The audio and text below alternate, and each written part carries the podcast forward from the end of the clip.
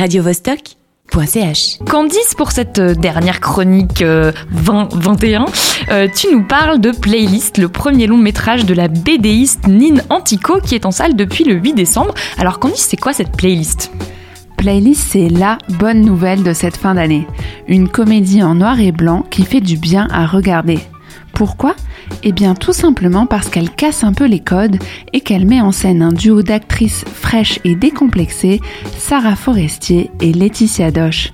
Déjà là, je suis fan. Ensuite, parce qu'elle parle avec sincérité de la galère de la vie de vingtenaire à Paris. Oui, je sais, ça fait très cliché dit comme ça, mais justement, ça ne l'est pas du tout. Le ton est très libre. Sophie, 26 ans, dessine. Elle n'a pas fait d'école d'art, alors elle se retrouve contrainte de vivre de petits boulots. Serveuse dans une brasserie, puis attachée de presse dans une maison d'édition de romans graphiques. Elle rêve de se faire éditer, mais les portes de ce petit milieu, encore très masculin, sont très dures à ouvrir. Mais ce n'est pas la seule galère de la vie de Sophie. Elle enchaîne les plans foireux avec les mecs et elle pense avoir des punaises de lit. Et ça, c'est vraiment la merde. Donc en gros, on suit la vie de Sophie Oui, c'est ça. Sophie et ses amis, ses parents, ses collègues relous, sa collection de vinyles, ses galères de matelas et bien sûr les mecs. Mais on suit surtout ses interrogations, ses doutes. Comment faire pour régler tous ces problèmes? Par où commencer? Comment gagner en confiance, en crédibilité? Pour cheminer dans ses actes et ses pensées, on est accompagné par la douce voix rock de Bertrand Belin qui joue le rôle du narrateur. Style très nouvelle vague pour ne pas faire de citation, qui s'ajoute au noir et blanc pour valoriser l'intemporalité du film. Car oui, des femmes modernes comme Sophie, il y en a eu à toutes les époques. Un monde en noir et blanc donc qui accentue les contrastes et les émotions. Les personnages sont à la fois ambigus et touchants. En tout cas, ils parlent franchement et ça fait du bien.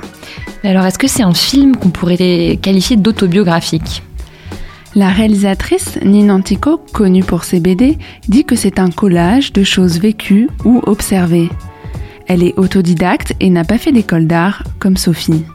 Elle dit aussi Je suis une femme, je suis féministe et j'ai fait un film. Je n'ai pas voulu faire un film féministe. Je trouve ça bien de pouvoir dire ça aujourd'hui. Elle met juste en scène des personnages féminins libres et décomplexés qui ne demandent pas d'autorisation. Pas besoin de théoriser. C'est aussi un film qui questionne le rapport au corps, à l'intime, à la sexualité. Entre découverte et transition vers un âge supposé plus adulte, Sophie cherche des repères. Et visuellement, ça, donne quoi? C'est très beau, simple et percutant.